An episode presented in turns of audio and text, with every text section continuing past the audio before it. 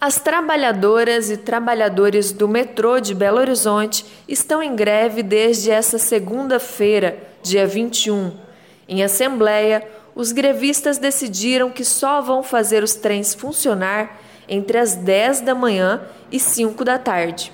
Em ação judicial, atendendo à solicitação da CBTU, a Companhia Brasileira de Trens Urbanos, que gerencia o metrô, o Tribunal Regional do Trabalho determinou que a jornada fosse de 5 e meia às 10 da manhã e de 4 e meia da tarde às 8 da noite. No entanto, os trabalhadores entenderam que nesta escala a pauta da categoria não teria a repercussão necessária. Por isso, o serviço segue em horário reduzido e sem previsão para o retorno normal. A redução do serviço e, consequentemente, a greve dos metroviários de Belo Horizonte tem repercutido bastante nos jornais seja em sites, TVs e até no rádio.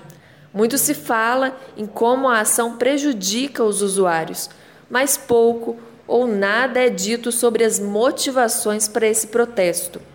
O Brasil, de fato, conversou com Alda Lúcia Fernandes dos Santos, que é diretora de Finanças e Administração do Sindimetro, e ela apontou explicações relevantes sobre a greve que não estão sendo comentadas na mídia comercial. A greve é contra a privatização do metrô de BH e contra a divisão da empresa. Em novembro do ano passado, o governo federal deu início ao processo de separação e privatização da Superintendência de Trens Urbanos de Belo Horizonte, e a greve dos metroviários é contra essa perda. A privatização do metrô de BH vai trazer aumento nas passagens. Por causa de mudanças propostas por Jair Bolsonaro, em apenas dois anos, os belo-horizontinos viram a tarifa do metrô passar de R$ 1,80 para R$ 4,50.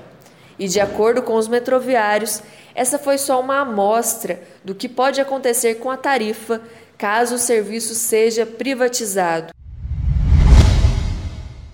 Mesmo tendo feito concurso, os trabalhadores não sabem se serão demitidos. Com a privatização, os 1.600 funcionários do metrô de Belo Horizonte não têm garantia sobre os seus empregos. O sindicato informa que há mais de um ano busca negociação e respostas do governo federal, mas não tem conseguido.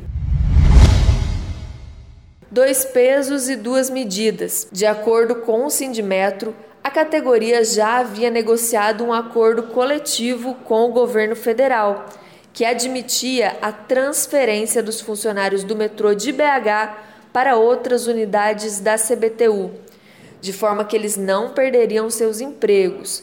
Porém, com o processo de privatização já em andamento, o governo federal voltou atrás e no final de 2021 publicou a resolução número 206 proibindo a transferência. No entanto, uma semana depois, 30 funcionários de BH foram transferidos de unidade sem qualquer justificativa ou esclarecimento para o restante da categoria. Com o leilão em julho, trabalhadores têm pouco tempo. A expectativa do governo federal é que a venda do metrô de BH seja realizada em julho deste ano. A empresa privada que comprar o patrimônio será dona do metrô de BH por pelo menos 30 anos. As portas estão fechadas. Os metroviários afirmam que desde o início do processo de venda do metrô tentam uma negociação com o governo federal, mas sem sucesso. O sindicato já tentou audiências e intervenções do Tribunal de Contas do Estado, do Tribunal de Contas da União, da Advocacia Geral da União, do Tribunal Regional do Trabalho, mas não conseguiu sucesso.